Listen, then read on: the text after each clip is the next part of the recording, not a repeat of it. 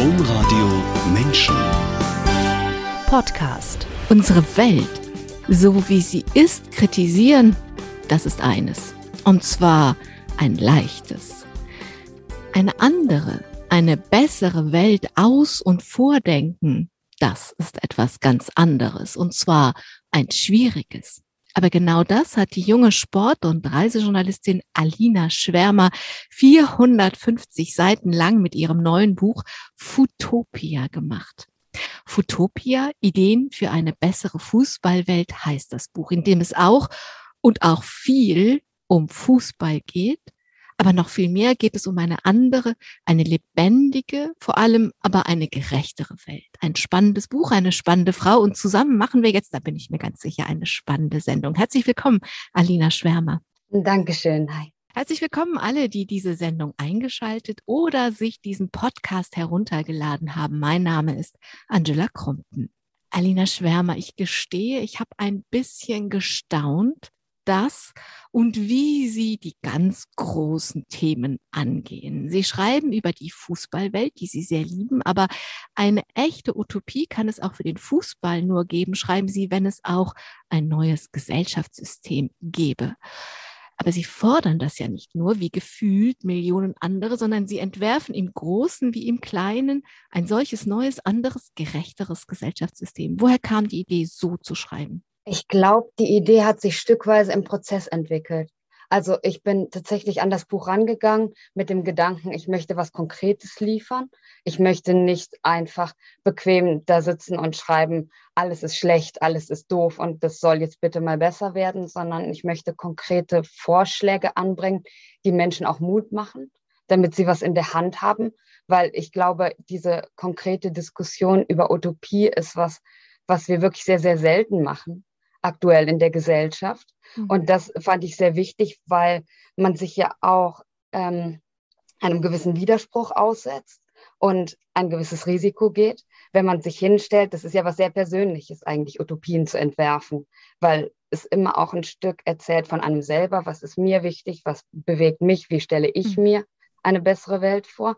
Und gerade davor haben viele Leute Scheu, habe ich das Gefühl weil man ganz schnell verschrien wird, irgendwie als Träumerin oder als, ja, das, das klingt ja alles schön, aber das ist doch total naiv und mhm. so, was, glaube ich, viel damit zu tun hat mit ähm, dem Mangel an Vorstellungskraft bei Leuten, weil ganz, ganz oft, sobald irgendeine Veränderung eingetreten ist, gilt es Menschen als völlig selbstverständlich, als sei das schon immer so gewesen. Mhm. Und das war mir wichtig, diesen Horizont zu erweitern. Und im Prozess des Schreibens hat sich aber auch für mich ganz, ganz viel Horizont erweitert, weil ich sehr viel gesprochen habe mit Menschen aus ganz unterschiedlichen Ländern, aus ganz unterschiedlichen Sportarten, darüber, wie sie ihren Sport strukturieren, welche ganz anderen Systeme sie haben.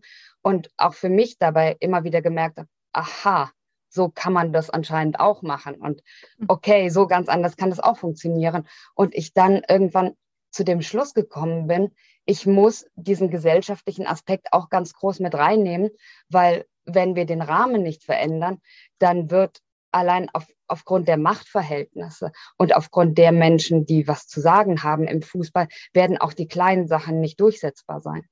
Also ehrlich, Sie haben gerade gesagt, ähm, ich weiß gar nicht mehr, was haben Sie gesagt? Also ich habe jedenfalls empfunden, dass, dass man Mut braucht, um so zu schreiben. Und wenn man dann noch jung ist, dann ist es, glaube ich, noch ein bisschen schwerer, weil ähm, oder die Gefahr, dass man als naiv belächelt wird, ist noch größer, weil das irgendwie einerseits irgendwie immer als das Vorrecht der Jugend gilt, zu träumen und andererseits aber man ja noch keine Ahnung hat. Von daher, ich fand es oder ich finde es sehr mutig. Sie schreiben, im besseren Fall sind Utopien Ideen, mit denen wir den Mächtigen und dem Schicksal nicht ganz waffenlos gegenüberstehen.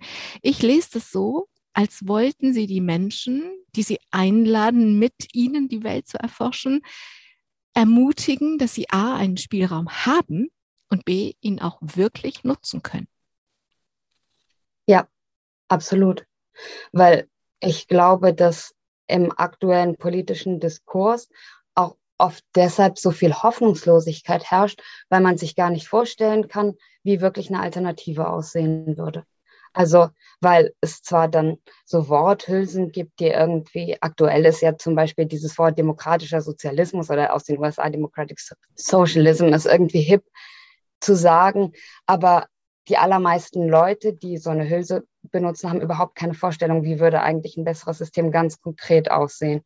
Und deshalb glaube ich, dieses konkrete Denken ist ganz wichtig als erster Schritt für sich selber und dann auch als Waffe gegenüber denen, die kein Interesse daran haben, irgendwas zu verändern, mhm.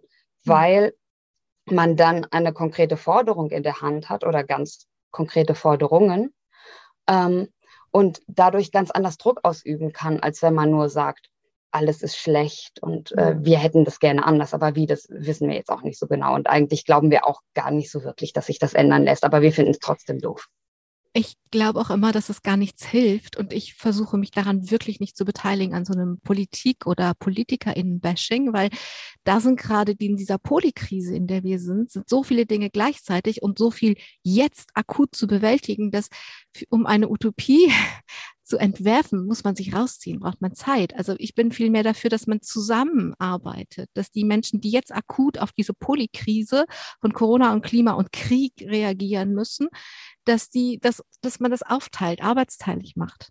Sie, sie nehmen sich die Zeit und sie machen das und es gibt einfach, und dann wünsche ich ihnen, dass sie rezipiert werden, dass sie wahrgenommen werden. Ich glaube nur nicht, dass es viel hilft, wenn man, wenn wir uns untereinander ja, ein bisschen bashen. Ich glaube, das hilft nicht. In Ihrem Buch gibt es viel Kritik, aber auch viel Medienkritik. Sie schreiben, es gibt gute Ideen, sie bekommen aber kaum eine Plattform weil die Medien auf die Gegenwart statt auf die Zukunft fixiert sind. Das ist ein bisschen das, was ich gerade auch für die PolitikerInnen sage, aber sie gehen weiter und sagen, dieses Buch will ihnen eine Bühne geben und eigene Ideen entwickeln. Jetzt sprechen Sie von den Medien. Sie haben selber in ganz unterschiedlichen Medien gearbeitet und Sie wissen natürlich, dass es nicht die Medien gibt. Deswegen meine Frage, welche Medien meinen Sie denn?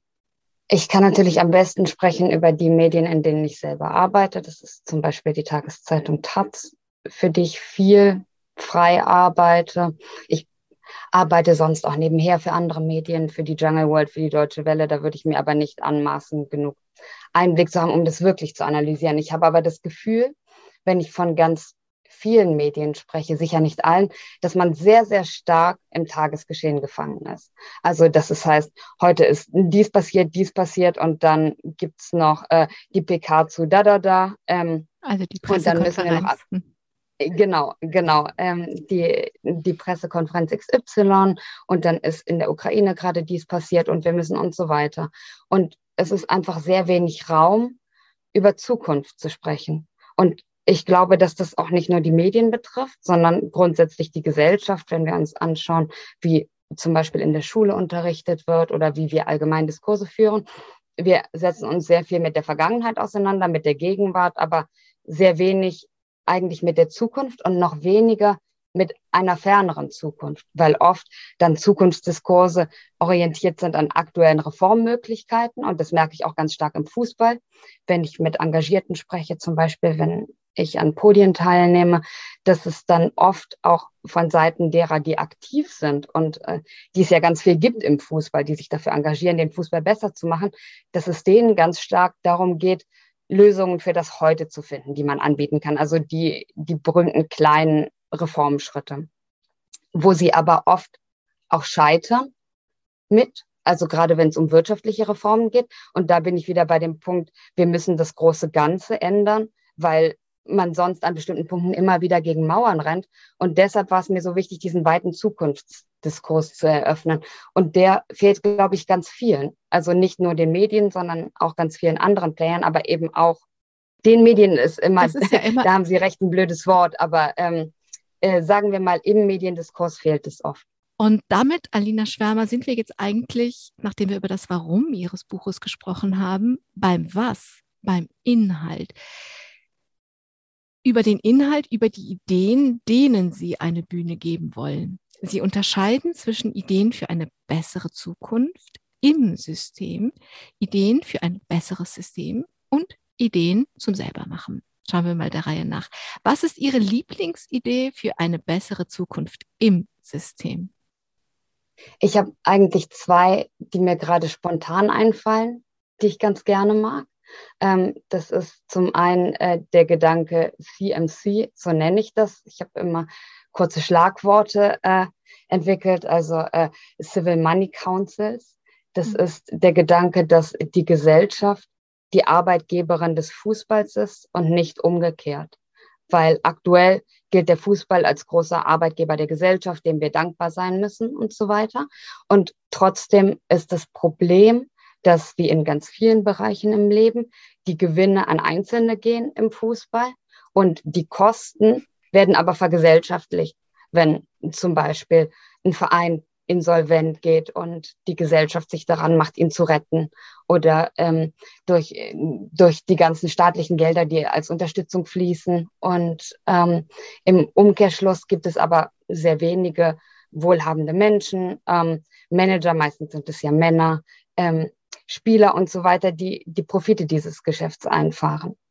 Und ich finde den Gedanken sehr wichtig, umgekehrt ähm, zu betrachten, dass der Fußball eigentlich nichts ist ohne die Gesellschaft, die ihn schafft und die ihn prägt. Und den Gedanken, wie es eigentlich wäre, wenn der Fußball der Arbeitnehmer der Gesellschaft ist und um seine eigenen Mittel ringen muss. Also sozusagen darum verhandeln muss, wie, wie man das eben macht als Arbeitnehmer und sagt, ich brauche dies und das an Geldern, würdet ihr mir das zur Verfügung stellen? Weil ansonsten aktuell ganz, ganz viele Leute sich beklagen, es fließen so wahnsinnig viele Gelder in den Fußball rein. Mhm. Aber warum sagen wir nicht als Gesellschaft, wir übernehmen die Verantwortung dafür, wie viel diesem Sport zur Verfügung gestellt wird und drehen das Spiel um. Und der Fußball und auch wir selber müssen uns damit ganz anders damit auseinandersetzen. Was sind eigentlich die guten Seiten? Was sind die schlechten Seiten? Was bringt der uns? Was schadet der uns? Wir müssen also eine Kosten-Nutzen-Diskussion führen. Und anhand dessen können wir viel klüger beurteilen, wie viel von dem Geld braucht er eigentlich wirklich, weil das, was er aktuell bekommt, das braucht er nicht. Das ist meine eine Lieblingsidee. Und die andere, die kommt aus Australien. Die heißt PPS, Player Point System. Da geht es darum, Gerechtigkeit herzustellen im Wettbewerb. Und zwar anders, als wir das aktuell oft denken. Wir denken, das sind so mit Gehaltsobergrenzen und solchen Sachen, Dingen, die nachweislich oft nicht funktionieren, die auch in Australien probiert worden sind. Und dieses PPS setzt bei den SpielerInnen an und sagt, dass jeder Verein nur eine bestimmte Anzahl an SpitzenspielerInnen haben darf in der ersten Mannschaft vereinfacht gesagt. Also wir stellen die Teams gleich auf, statt irgendwas an der Gelderverteilung zu drehen, was vielleicht sowieso nicht in dieser Art und Weise funktioniert, wie wir uns das erhoffen. Und das fand ich eine bestechend smarte Idee, das so zu mhm. lösen. Ähm, daraus ergeben sich noch ganz viel mehr Steuerungsmöglichkeiten, die jetzt, glaube ich, zu weit führen würden. Mm, aber Danke. ich finde das, ja, ich, ich muss aufhören zu reden. Okay. Nein, Sie müssen nicht aufhören zu reden. Das ist auch eine Einladung einfach. Ich habe schon gesagt, das sind 450 Seiten. Es ist wie so ein Feuerwerk an Ideen, an Beispielen und auch immer wieder an dem Blick auf das große Ganze, wie das zusammenhängt. Und das können wir einfach in zarten 55 Minuten nicht abbilden. Das geht einfach nicht. Aber vielleicht ist es einfach die Einladung zu lesen. Ich würde nämlich gerne auch ähm, auf dieses große Kapitel für Ideen für ein besseres System kommen. Das ist, das ist ja das, was ihr eigentliches Anliegen ist. Da denken sie nämlich alles durch. Arbeit, Schule, Rente, Demokratie. Ehrlich gesagt war ich skeptisch. was bei einem sowohl grundsätzlichen als auch ganz konkreten Rundumschlag herauskommen soll. Herausgekommen sind so charmante Ideen wie das nettere Wehrdienstprinzip, dass Menschen so leben können, dass sie ihren ganz eigenen Beitrag für die Gesellschaft leisten können, statt immer nur für Arbeit entlohnt zu werden und ein neues Konzept für die Rente auch und am Ende, dass es nicht ein besseres System gibt. Also eben habe ich gesagt, wir können das der Reihe nach machen. Dieses Mal sage ich nicht, wir können das der Reihe nach machen, aber wir können ein Beispiel anschauen. Ich fand das nettere Wehrdienstprinzip in der Tat wirklich charmant. Was ist das? Das ist im Prinzip aufgebaut nach der Idee einer Art äh, freien sozialen Jahres in anders. Also mhm. es geht darum, dass in dieser Utopie ähm, die Arbeit nicht an erster Stelle steht, sondern die Gesellschaft fragt sich, was ist eigentlich ein wichtiger Beitrag? Also wir reden nicht von Arbeit, sondern wir reden von Beitrag, damit solche Dinge wie Care-Arbeit auch wertgeschätzt werden und damit man sich konkret damit auseinandersetzen muss, was bringt uns eigentlich was? Das hat auch den charmanten Vorteil, dass Menschen ganz verschiedene Dinge tun können, also sind nicht auf einen Beruf ihr ganzes Leben lang festgelegt, sondern können Dinge machen, die sie interessieren, können Dinge machen, wo sie das Gefühl haben, etwas beitragen zu können. Und nun ergibt sich ja in so einem System das Problem natürlich, dass es Tätigkeiten gibt, die populärer sind als andere. Also ähm, in der Mine arbeiten möchte wahrscheinlich niemand so gerne freiwillig, aber es könnte ja auch in einer besseren Zukunft noch notwendig sein. Es äh, könnte notwendig sein, ähm, in der Müllabfuhr zu arbeiten, was vielleicht auch niemand so gerne macht. Das heißt, es wird Dinge geben, die man gemeinschaftlich erledigen könnte. Und das nettere Wehrdienstprinzip setzt daran an, dass jeder im Leben eine oder mehrere von diesen Tätigkeiten ausführt, mm, dass die Gesellschaft das gemeinschaftlich regelt, so dass nicht, wie das heute der Fall ist, ganz viele prekäre Menschen, ähm, die aus Verhältnissen kommen, wo sie vielleicht keine gute Ausbildung genossen haben, die aber trotzdem ja viele Talente haben und ganz viele Fähigkeiten haben, die sie beitragen könnten, dass ihre Talente nicht verloren gehen ähm, bei einem rein zweckorientierten Job, sage ich mal, den sie für die Gesellschaft ausführen müssen, sondern jedermanns Talente gehen ein bisschen verloren, ein paar Stunden die Woche oder auch man sagt, man macht eine Tätigkeit für zwei Jahre beispielsweise. Man kann sich aussuchen, welche der unpopulären Tätigkeiten man gerne machen möchte. Es hat auch den Vorteil, dass ganz verschiedene Milieus miteinander zusammen das ausführen können und den Vorteil, dass niemand mehr davon profitiert, wenn andere schlechte Arbeitsbedingungen haben. Weil ja jeder in diesen schlechten Arbeitsbedingungen aktiv sein muss. Also ein großer Anreiz besteht, die Arbeitsbedingungen konkret zu verbessern und Menschen mit anderen Kompetenzen in diese Arbeitsfelder kommen und sich Gedanken darüber machen, wie könnte man dieses Arbeitsfeld verbessern oder wie könnte man es vielleicht sogar überflüssig machen. Was auf jeden Fall aufhören würde, ist die Verbindung von Arbeit und Lebensstandard von schlechter Arbeit und auch der Abwertung der Menschen, die das tun. Das würde auf jeden Fall aufhören, weil alles auf alle verteilt wäre. Alina Schwärmer, Sie konnten auch deshalb für eine bessere Welt so viele Ideen aufschreiben, weil sie so viel gereist sind. Sie haben gerade schon Australien genannt. Das haben sie sich nicht irgendwie angelesen, sondern sie waren da. Und wenn sie dann in die Länder kommen, in die sie reisen, kommen sie den Menschen da ganz nah.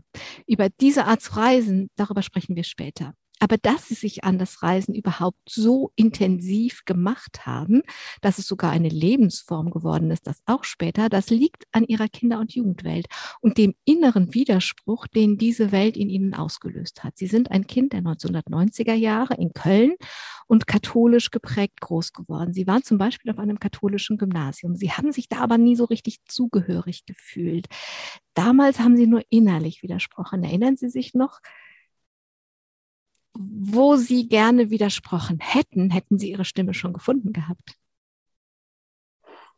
Ich glaube, zu dem Zeitpunkt, als ich groß geworden bin, als ich Kind war und Jugendliche war, waren mir viele Dinge nur halb bewusst. Also mir war oft bewusst, dass ich nicht so richtig vielleicht reinpasse in, in diese Welt, wobei das natürlich auch was ist, ähm, was, was sich ganz viele Kinder und Jugendliche, glaube ich, denken, was auch ein Stück weit so zur Selbstinszenierung und ähm, auch Selbstfindung gehört. Mhm. Aber ich hatte im Nachhinein, also das war vor allen Dingen im Nachhinein ein Gefühl, das aufgekommen ist, dass man ein Stück weit eine Rolle spielt, die man erfüllen muss oder die, die ich zu erfüllen hatte. Also diese Rolle mh, mm, fleißig angepasst erfolgreich in der Schule zu sein. Ähm, bei den Messdienern war ich diese ganz klassische irgendwie Bio Biografie, die man hat in bestimmten Milieus. Ich hatte sehr wenig zu tun mit Kindern anderer Milieus, weil es, es war eine katholische Privatschule, also alle waren weiß, ausnahmslos, soweit ich mich erinnere. Ähm, und eben alle katholisch, bis auf sehr wenige Ausnahmen. Ähm, sehr viele aus sehr wohlhabenden Familien. Das heißt, es war auch eine bestimmte Klientel, die da war. Und das hat natürlich dieses Milieu auch meinen Alltag als Kind irgendwie geprägt. Und ich hatte, glaube ich, oft das unterbewusste Gefühl, dass man sich so verstellt ein Stück weit in dieser Welt oder dass es mir nicht genug war als Welt, dass man denkt, da draußen ist, ist doch eigentlich mehr und das ist doch eigentlich ganz merkwürdig. Also ich kann mich zum Beispiel an eine Situation erinnern, wo jemand in äh, meinem Kurs gesagt hat, dann in Deutschland gibt es doch gar keine Armut. Und das war, war so eine typische Aussage irgendwie dieser Bubble, wo ich schon das Gefühl hatte, das ist einfach nicht richtig und das ist einfach total naiv. Und mh, mm, ich habe aber oft damals wenig widersprochen und das war mir auch, glaube ich, gar nicht so klar, ähm, wie sehr ich Teil dieses Systems war, ohne, ähm, ja, ohne das so, so ganz bewusst zu machen. Und es hat eigentlich das Weggehen gebraucht, um sich davon Distanz zu schaffen und um diese ganzen Erfahrungen zu reflektieren. Die alten und die neuen dann. Um, ähm, in dieser Welt, wenn es denn funktioniert, sage ich jetzt mal, diese katholische Welt, dann bezieht sie sich auf das Evangelium. Und das ist für viele Menschen ein Modell, ein Ansporn, den Zustand dieser Welt nicht einfach so schulterzuckend hinzunehmen, sondern die eigene kleine Welt auf jeden Fall in Augenschein zu nehmen und sich daran zu machen, sie zu verbessern. Jedenfalls das, was man verbessern kann. Sie haben jetzt so viel darüber nachgedacht, wie wir diese große und diese vielen kleinen Welten verbessern können. Glauben Sie, das hat mit der Haltung aus Ihrer Schule und Ihrer katholischen Familie auch zu tun, dass man das so mit auf den Weg bekommt? Ich finde, das ist ähm, wenn wir über Familie sprechen, das ist immer so schwer zu vergleichen, weil wir ja alle nur aus einer Familie kommen und wir ja, kennen ja eigentlich. Es geht ja, auch, es geht ja auch um sie, genau. Es geht um sie. Also es geht, genau. ich habe mich das halt gefragt beim Lesen und ähm, ich kenne halt so viele Menschen, diese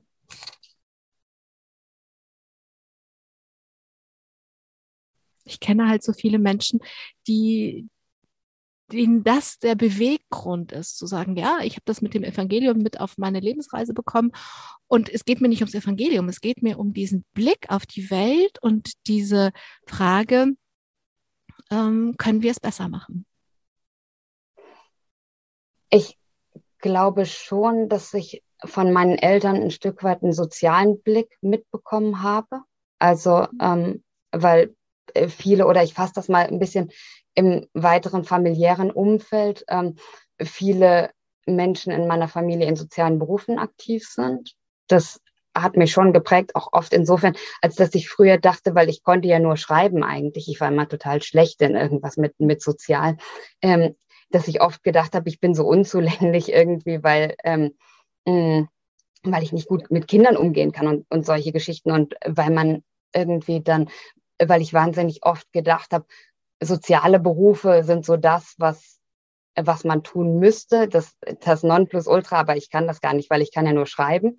Mm, also ein Stück weit, und es hat viel länger gedauert, um zu verstehen, dass man ja in sozialen Berufen beispielsweise oft auch nur die Schäden, die dieses System verursacht, notdürftig wieder aufwischt und dass ich vielleicht mit dem, was ich schreibe, viel mehr dazu beitragen kann, produktive Lösungen zu finden. Das war ein anderer Schritt.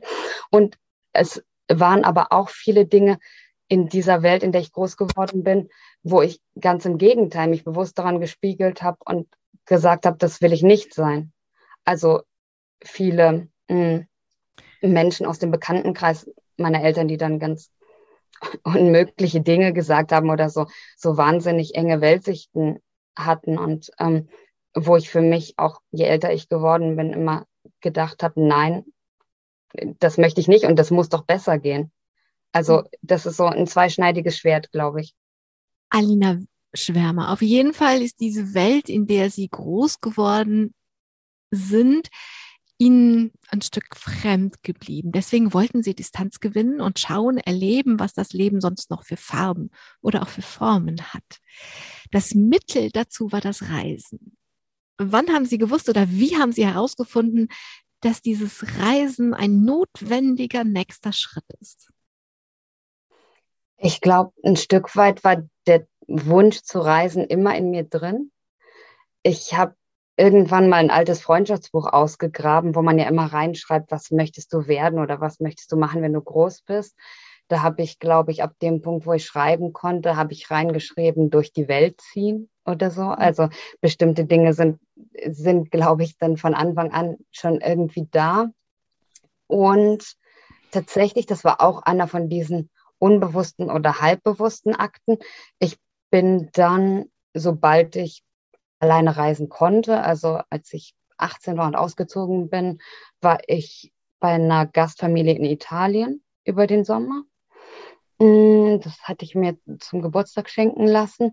Und damit ging es eigentlich los, dieses Alleinreisen. Und das habe ich dann immer gemacht. Also immer im Studium, in den Semesterferien war ich unterwegs, war in Südamerika oft, ähm, habe genau Freiwilligenarbeit gemacht in Costa Rica, habe dann ein Auslandssemester gemacht in St. Petersburg. Und eigentlich hat mich immer das gereizt, was so am fremdesten war.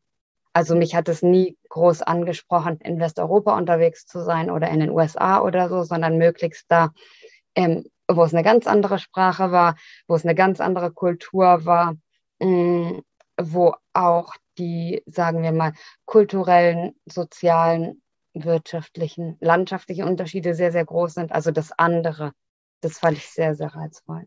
Und Sie haben es nicht dabei belassen, in Gegenden zu fahren, wo andere Sprachen gesprochen und auch geschrieben werden in anderen Alphabeten zum Beispiel, sondern sie sprechen heute, sie nennen das selber siebeneinhalb Sprachen. Welche Sprachen sind das denn? Englisch, Französisch, Spanisch, Italienisch sowieso und was noch?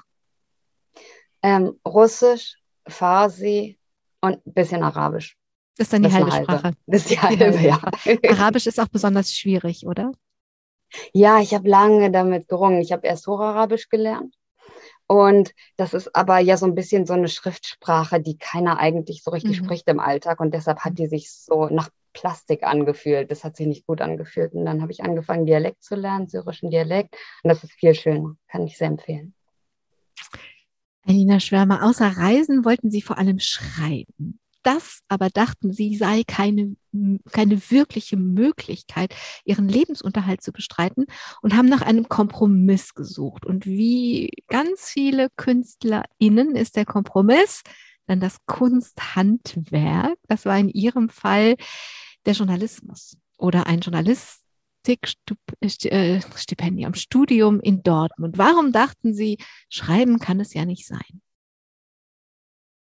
Ich glaube, ich wollte immer schreiben und eigentlich wollte ich auch nur schreiben lange, also Schriftstellerin sein. Und dann kam dieser Familienhintergrund durch und dieses ähm, es zu was bringen müssen, ein Stück weit in einem angesehenen Beruf oder Handwerk zu arbeiten, ähm, ein angesehenes Studium zu machen. Und ich hatte immer das Gefühl, dass es ein Stück weit das war, was meine Eltern von mir erwartet haben, auch dieses Journalismus zu studieren und ähm, so in diese etwas konventionellere Bahn reinzugehen. Ähm, die hatten, glaube ich, Sorge, was ich sonst so machen könnte. Genau. Und ähm, dann habe ich das angefangen zu studieren und im Studium hat es mir eigentlich gar nicht so viel Spaß gemacht oder es war halt so okay. Und genau, dann kam eigentlich der für mich die große Erkenntnis, als ich ein Praktikum bei der Taz gemacht habe. Äh, der Reinach, kommen wir auch hin, ja. erzählen wir. Sie haben nicht nur Journalistik studiert, sondern auch Geschichte. Und ich finde es immer wichtig, also außer dass ich das auch selbst gemacht habe und sehr geliebt habe. Und ich finde, das prägt aber den Blick auf die Welt. Warum haben Sie Geschichte studiert? Ich habe Geschichte studiert, weil ich einen total tollen Geschichts-LK hatte, der wirklich gut war. Im Gegensatz zu oft ist ja Geschichtsunterricht total blöd. Irgendwie mhm. man rattert so Daten runter und der König hat diesen Krieg geführt und so weiter und so fort. Und im Geschichts-LK haben wir ganz viel über aktuelle politische Themen gesprochen und die verbunden mit Geschichte. Das fand ich total gut. Wir waren ein sehr politischer LK. Wir haben sehr politisch diskutiert. Ähm, wir haben sehr viele praktische Sachen gemacht, Filmanalysen und solche Geschichten. Mm, wir haben viel auch außerhalb Europas geguckt, also haben arabische Geschichte so ein bisschen gemacht und ähm, also es war irgendwie völlig anders als der Geschichtsunterricht, den ich kannte. Und ich habe auch vorher immer Geschichte sehr gemocht, weil ich finde, es ist eines der wichtigsten Fächer, die es gibt, weil es so unglaublich dabei hilft, die Welt heute zu verstehen und auch bestimmte Dinge differenziert zu betrachten und mh, mm, zu sehen, dass viele Medaillen zwei Seiten haben und ähm, nicht so viel auf Narrative reinzufallen. Also ich finde, Geschichte zu lernen macht auch unheimlich ähm, differenziert und gibt einem viel Werkzeug an die Hand, aktuelle Ereignisse zu analysieren. Und deshalb fand ich das toll. Deshalb habe ich das studiert. Das mit den zwei Medaillen, das gilt ja immer. Ich würde Sie gerne noch auf einen kurzen Exkurs mitnehmen wollen, denn Wer im Ausland studiert, gewinnt ja in der Regel Freundschaften. Sie haben in St. Petersburg studiert, das heißt, Sie haben russische Freundinnen und Freunde. Und dieser kleine Exkurs zu den zwei Medaillen und zum Krieg und Frieden im Moment, was sagen denn Ihre russischen Freunde und Freundinnen im Moment aus St. Petersburg? Also die Freundin, mit der ich sehr viel schreibe, die ist nicht aus St. Petersburg, die ist aus Jekaterinburg. Das mhm. ist im Ural, also noch mal ein ganzes Stück innerhalb Russlands aus einer, ich würde sagen, Mittelschicht. Also sie ist, sie ist Krankenschwester. Ähm, ihr Mann arbeitet in verschiedenen Jobs. Zuletzt hat er, glaube ich, Kaffeemaschinen zusammengebaut. Also Leute, die, denen es, die kein gutes Leben führen eigentlich in Russland und die grundsätzlich sehr skeptisch sind gegenüber ihrer Regierung. Und trotzdem finde ich das sehr erstaunlich, sehr eindrucksvoll, sehr prägend, wie unterschiedlich die den Krieg sehen. Also den, den Krieg in der Ukraine, weil wir diskutieren da sehr viel drüber, mm, die den als völlig legitim empfinden, die diese Erzählung haben, die man ganz, ganz viel in Russland antrifft. Ihr wollt uns ja allen nur böse, ihr wollt ja alle nur Russland kaputt machen. Russland hat doch gar nichts gemacht, weil die, die DNR und die LNR, also die Volksrepubliken Donetsk und Lugansk, die haben uns ja um Hilfe gebeten und deshalb beschützen wir sie gegen den Genozid, der von Seiten der Ukraine stattfindet. Ich hm. kriege dann auch immer ganz viele Links, die all das sozusagen mhm. belegen sollen.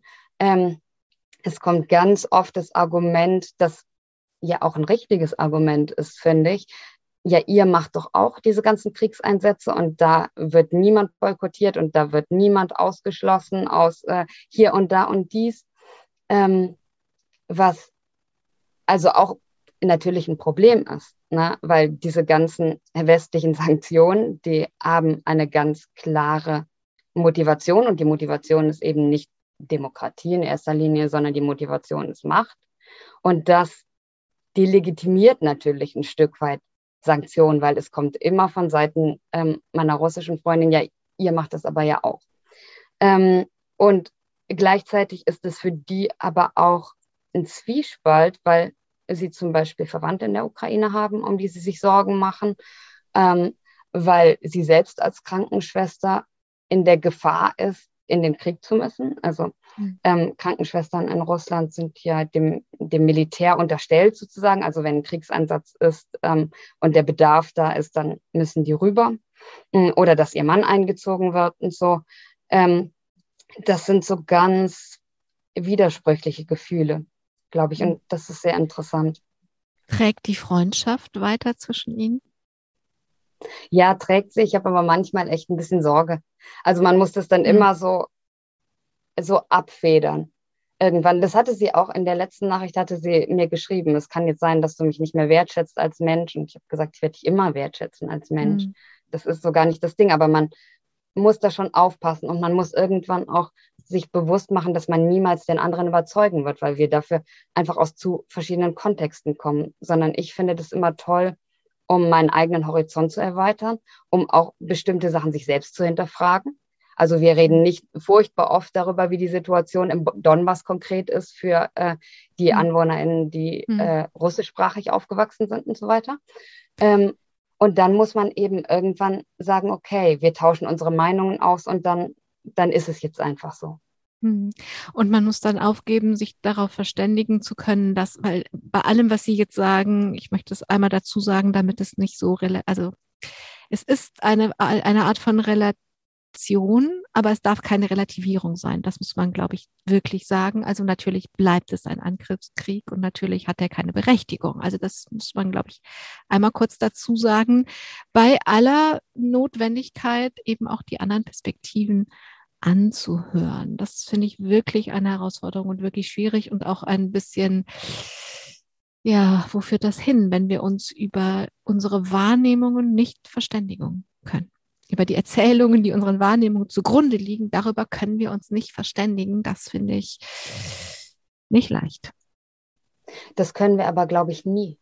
Also mhm oder noch nie. Das ist, glaube ich, keine neue Entwicklung, sondern wenn man mit Menschen im Ausland spricht, dann ist es immer so, dass die Dinge ganz grundsätzlich und völlig anders wahrnehmen, weil sie ganz mhm. anders geprägt sind. Mhm.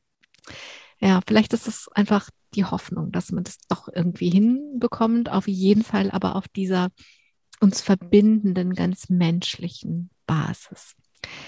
Alina Schwärmer, kommen wir zurück zu Ihrem Weg. Verlassen wir diesen Exkurs. Wir haben ja schon erzählt, dass Sie für viele Medien gearbeitet haben. Und wenn man das präziser macht, Sie haben zum Beispiel für die Mainpost in Würzburg gearbeitet, für die Kölnische Rundschau. Sie waren noch mal kurz beim Domradio, habe ich in Ihrem Lebenslauf gesehen.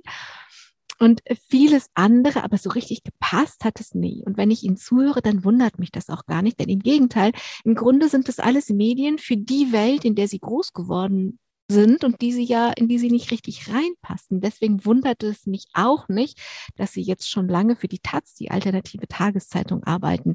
Die Frage, wie haben Sie die Taz entdeckt und warum sind Sie so gerne dort?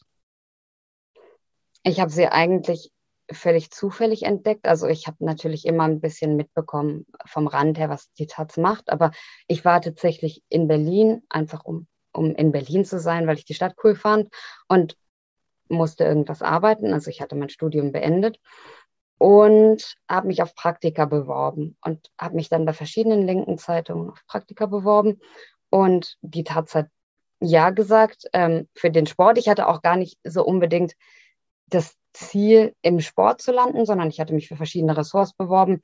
Aber weil sich sehr wenige Frauen traditionell für den Taz-Sport bewerben, bin ich dann sofort dahin geschleust worden, auch zum Glück. Und ich fand es da so cool, weil da plötzlich Leute waren, die wo man schrieb so, wie ich das Gefühl hatte, dass ich gerne schreiben würde. Ähm, mit einer Art von Schreiben, die woanders auch angeeckt ist. Also mir wurde dann gesagt bei anderen Zeitungen, du schreibst viel zu politisch oder du bringst da irgendwas rein, was, was man da nicht reinbringen soll, ähm, schreibst zu kritisch oder ähm, auch zu positiv über Dinge, die ich gut fand und so. Und all das waren Dinge, die bei der Taz total erwünscht waren auf einmal. Und ich dachte so, ach cool, so kann man auch mhm. Journalismus machen. Und plötzlich war es irgendwas, wo ich das umsetzen konnte, was mir wichtig war, die Themen und die Meinung vertreten konnte, die mir wichtig waren. Und wo es nicht war, hey, du kannst nicht immer Zäune einreißen, sondern es war so, ah ja, cool, klar, mhm. passt. Ähm, und das mochte ich immer unheimlich. Und ich mag auch die Solidarität dort grundsätzlich. Es ist eine sehr hohe Solidarität unter den Menschen, die da arbeiten. Sie sind im Sport und im Fußball gelandet. Ähm, das können wir jetzt nur ganz kurz machen, denn Sie haben, wenn wir über Futopia sprechen, über das Buch, weshalb ich Sie angesprochen habe, ähm, dann ist das gar nicht ihr erstes Buch, sondern ihr zweites Buch. Und das erste Buch, das erste Buch ist auch ein Fußballbuch und zwar über Fußballvereine. Sie sind viel herumgereist und sind zu Fußballvereinen gereist, die fangeführt sind. Für alle, die jetzt nicht so schrecklich fußballaffin sind, was heißt das und um wen geht es und was wollten Sie erzählen? Also, fangeführte Vereine sind eigentlich gar nicht so leicht zu definieren, weil das je nach Land unterschiedlich ist. Da sind wir auch wieder hm. bei den unterschiedlichen Resonanzräumen. In Deutschland ist es ja relativ einfach. Bei einem Verein darf keine einzelne Person, es gibt diese ähm, berühmte 50 plus 1 Regel, ähm, kein einzelner Anteilseigner darf die Mehrheit der Anteile halten. Und dann ist es ein Verein, der gewissermaßen der Gemeinschaft gehört. Das ist aber nicht in allen Ländern selbstverständlich. In England zum Beispiel gibt es eine sehr, sehr lange Mäzenatentradition, also wo Millionäre einfach Vereine aufkaufen, Clubs aufkaufen. Von einem Verein kann man ja nicht richtig sprechen. Und dort gilt es schon als, also das, was bei uns als ganz normaler Verein gilt, das gilt dort als Fanverein, weil es halt so eine unglaubliche Seltenheit hat, dass ein Verein wirklich seinen Mitgliedern gehört. Und ich habe mich fokussiert auf eine ganz bestimmte Sparte von fangeführten Clubs, nämlich solche, die vorher konventionelle äh, Clubs waren, also in einer hohen Liga gespielt haben, dann zum Beispiel eine Insolvenz hatten oder es gab einen Streit zwischen der Fanszene und dem Besitzer und wo die Fans gesagt haben, wir gründen jetzt unseren eigenen Club neu oder wir übernehmen ihn. So, weil sie kritisch dem Business gegenüberstehen, weil sie für Demokratie einstehen und weil sie sagen, wir möchten Mitsprache haben, wir möchten das Schicksal in die eigenen Hände nehmen und nicht irgendeinem Konsortium überlassen. Und wir bauen jetzt hier neu auf. Und da habe ich verschiedene Clubs besucht, von England bis Israel, also in ganz verschiedenen Ländern rund um Europa herum. Und habe deren Geschichten gesammelt, die sehr unterschiedlich sind. Also Geschichten von Erfolg, Geschichten von Scheitern auch, wie es funktioniert, wie es nicht funktioniert. Das ist ja auch wichtig. Demokratie ist ja auch so ein Prozess, den man aushandelt. Also wie viel Demokratie ist überhaupt möglich? Ab wann wird es dann irgendwann problematisch? Und das war sehr spannend. Alina Schwärmer, jetzt könnten wir noch ganz viel über Frauen und Journalismus sprechen, auch über Frauen und Fußball. Eigentlich hatte ich noch ein Zitat rausgesucht, was ich ein bisschen traurig fand. Die meisten Frauen im heutigen Fußball wünschen sich einen Fußball der Männer. Und sie werden ihn in einer stets kleineren, ärmeren Version bekommen. Ja, ich habe dann an Jean-Paul Sartre gedacht und vielleicht gibt es schönere Zeiten, aber diese ist die unsere und ähm, lass es mal dabei und nehmt es nochmal als Einladung in ihr Buch zu schauen, weil auch zum Thema Frauen und Journalismus und Sportjournalismus gäbe es viel zu sagen. Aber dann hätten wir keine Zeit fürs Reisen. Deswegen müssen wir uns jetzt entscheiden und ich entscheide mich mal für das Reisen, denn Sie sind nicht nur Sport, sondern Sie sind mindestens genauso sehr Reisejournalistin. Sie schreiben einen Blog, der heißt No Sunsets, keine Sonnenuntergänge also. Und im Untertitel heißt der Blog No Sunsets, No Filter, No Bullshit. Keine Sonnenuntergänge, keine Filter auf den Bildern, die alles aufhübschen und wegfiltern, das verstehe ich. Aber No Bullshit? Welchen Bullshit wollen Sie nicht schreiben? Ich glaube, im Wesentlichen steht dieser Untertitel da, weil es in dem Moment lustig klang oder ich, ich mochte den Sound davon. Ähm, ich glaube, dass gerade der Reisejournalismus das Problem hat, dass er oft gar kein richtiger Journalismus ist, sondern das sind dann Leute, die entweder, wenn sie von Zeitungen zum Beispiel kommen, auf bezahlte Pressereisen gehen und da grundsätzlich nett über den Veranstalter und über die Location schreiben. Oder es sind heute ja ganz zunehmend Menschen, die sich über Instagram ihren Lebensunterhalt verdienen mit gesponserter Werbung. Also da hatte ich auch mal das Vergnügen, in einem Camp zu sein, Reisecamp mit InstagrammerInnen ähm, die, das war auch einigermaßen skurril, die sich dann da die ganze Zeit selber filmen mit ihren Drohnen und wirklich einem Job nachgehen, der eigentlich eher zwischen Model und Product Placement ist, als irgendetwas, was mit Journalismus zu tun hat. Und es wird aber oft so als Reisejournalismus verstanden. Und diese Leute schreiben Bücher, die sich super gut verkaufen. Und ähm, es gibt gerade im Reisejournalismus, das hat auch glaube ich, mit den hohen Kosten natürlich zu tun, die entstehen, die dann von irgendwem übernommen werden müssen, gibt es sehr, sehr wenig Unabhängigkeit, sehr, sehr wenig kritische Berichte mm, und sehr, sehr wenig gute Texte, finde ich auch. Und das könnte man vielleicht, also all das, was ich gerade beschrieben habe, könnte man unter das Wort Bullshit zusammenfassen, der da nicht stehen soll. Über Ihren Blog schreiben Sie, diese Geschichten wollen dafür begeistern, im Gewöhnlichen das Besondere zu sehen, in Menschen und Orten. Diese, also ich habe ja, ich glaube, ich habe sogar alle Geschichten gelesen. Diese Geschichten finden Sie auf Ihren Reisen. Und das muss man so sagen, da hat Corona mal eine, bei Ihnen eine etwas Positives befördert. Denn Corona hat ihnen das, an dieser Stelle das Leben leichter gemacht, denn sie konnten einfach immer unterwegs sein, nicht nur Corona sei Dank, sondern auch dem Schneckenhaus sei Dank. Was ist passiert? Mein Freund und ich haben unsere Wohnung gekündigt in Berlin und sind in einen ausgebauten LKW gezogen, das Schneckenhaus, was ja im Moment, also es ist tatsächlich, glaube ich, so ein bisschen hip sogar im Moment. Es machen so viele Leute dieses, dieses Van-Life-Ding, aber ich glaube, wenige machen das wirklich konsequent, also dass sie tatsächlich im Wagen leben und unterwegs sind. Und wir haben das gemacht.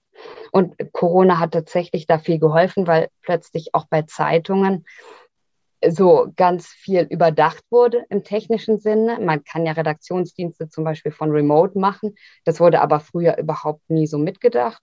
Man mhm. kann ähm, Konferenzen digital abhalten und all das, was sich durch Corona eben in ganz vielen Jobs verändert hat. Für mich kam das sehr gelegen. Wir hatten diesen Plan schon ursprünglich, aber er wurde sehr stark erleichtert durch die Veränderungen, die passiert sind. Und das hat uns die Möglichkeit gegeben, zu reisen und zu arbeiten. Und bei diesem Reisen und diesem Arbeiten, also Sie fahren, Sie steuern jetzt auch keine klassischen Reiseziele an. Und weil Sie so viele Sprachen sprechen, können Sie da, wo Sie hinfahren, halt auch wirklich mit den Leuten sprechen. Sie kritisieren ein bisschen dass WesteuropäerInnen, wenn sie von ausländischer Gastfreundschaft hören, oft sowas sagen wie, ach, die sind ja so herzlich. Und sie sagen dann, da liegt so eine Verniedlichung in ihren Stimmen. Was sie zeigen wollen, ist, wie anders diese Welt organisiert ist. Eine Welt, in der man dann oft aufeinander angewiesen ist. Und dann haben sie ganz viele Beispiele, wie der Angestellte einer Bude am Rande von Marrakesch, der uns Milchshakes schenkte, einfach so. Wie der Sekretär eines lokalen Fußballclubs, der circa um Mitternacht An unsere Wagentür klopfte, um uns zum Abendessen einzulassen, einzuladen. Wie der Mann in der Wüste, der uns gebratenen Fisch im Brot ans Auto brachte und wieder verschwand. Wie Amine, der jeden Tag vor der Türe steht mit Suppe, mit Milch, mit Kaugummis oder Kuchen. Absichtslos, einfach aus Güte. Wir Deutsche sind Betonklötze in dieser Welt. Wir sind aufgezogen nach einer Ordnung, die verkauft zu geben, wo Gespräche sich um Beschwerden drehen. Wie heftig der kulturelle Unterschied ist, weiß nur, wer ihn erlebt hat. Wir lernen in dieser Welt mühsam, wie auch wir die Leute zum Tee einladen, bekochen, beschenken. Wir fühlen uns ungelenkt dabei. Ist es so? Sie ja, das ist genauso, wie ich, äh, wie ich das geschrieben habe. Also das ist sehr ungewohnt, glaube ich, wenn man in Gesellschaften ist, die so stark aufeinander angewiesen sind, die auch wirklich ganz, ganz anders funktionieren. Und ich glaube, man muss eine gewisse Zeit dort verbringen, um zu verstehen, wie anders das läuft, weil man sonst als Deutscher völlig irritiert ist. Also ähm, wenn sie nachts irgendwo rumstehen oder tagsüber und jemand in, in Deutschland klopft an die Wagentür, dann heißt das eigentlich immer, sie dürfen hier nicht stehen oder ähm, bitte weiterfahren. Und da heißt es eben, jemand bringt einem was vorbei. Und das muss man auch gar nicht so romantisieren, glaube ich, weil solche Gesellschaften haben ja Vor- und Nachteile. Und der Nachteil ist eben, dass es sehr eng ist, dass es also eine hohe soziale Kontrolle gibt, dass man auch das sagen ganz viele Leute, die dort weggegangen sind. Man muss eben dann jedes Wochenende die Nachbarn einladen oder die, die sind eben immer da. Also es gibt keine Rückzugsräume, die wir sie so kennen. Mm, das heißt, auch da ist es die berühmte Medaille mit zwei Seiten. Aber ich finde dieses Maß an Gastfreundschaft und nicht nur Gastfreundschaft, sondern dieses Maß verstehen zu können, ganz intuitiv was andere Menschen brauchen könnten, ohne sie gefragt zu haben und ihnen das zu geben, ganz spontan, ohne dafür irgendein Danke oder eine Gegenleistung zu erwarten, das finde ich schon sehr, sehr beeindruckend. Und das hat auch viel mit uns gemacht. Und äh, genau, wir haben das versucht, ein bisschen zu adaptieren. Nämlich, was hat es mit Ihnen gemacht? Mm, dass wir sehr viel darüber gesprochen haben, sehr viel nochmal ganz anders, also mein Freund und ich reflektiert haben, wie wir groß geworden sind nach welchen Maßstäben und dass wir uns wirklich vorgenommen haben, das auch weiter in, in Deutschland zu praktizieren. Also in Deutschland macht man das ja nie, dass man, wenn man irgendeinen Touristen oder einen Fremden auf der Straße begegnet, dass man sagt, komm doch einfach mal mit zu uns nach Hause. mhm. was in anderen Ländern total üblich ist. Und das ist immer sehr schwer, finde ich, sowas mit nach Deutschland zu nehmen, weil man dann oft wieder in den Flow kommt der Gesellschaft, in die man zurückkehrt und so ein bisschen das verlernt, was man woanders gelernt hat. Aber ähm, das, das kann man schon, glaube ich, Schritt für Schritt sich so selber auch erobern, solche Fähigkeiten. Schon mal probiert? Mal Jemanden auf der ähm, Straße ähm, angesprochen und eingeladen? In Deutschland noch nicht, nein. Ich bin aber auch tatsächlich jetzt seit zwei Wochen, glaube ich, zurück. Zwei, drei, also seit mein Buch erschienen ist.